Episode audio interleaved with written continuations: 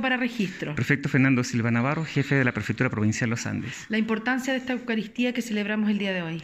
Bueno, es para destacar el compromiso que, que tuvieron los siete funcionarios que trabajaban en el Complejo Fronterizo Los Libertadores en una época muy difícil.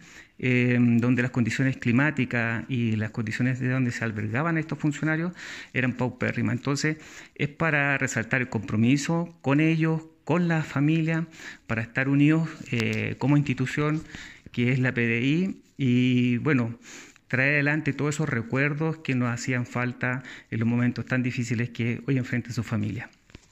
Gracias.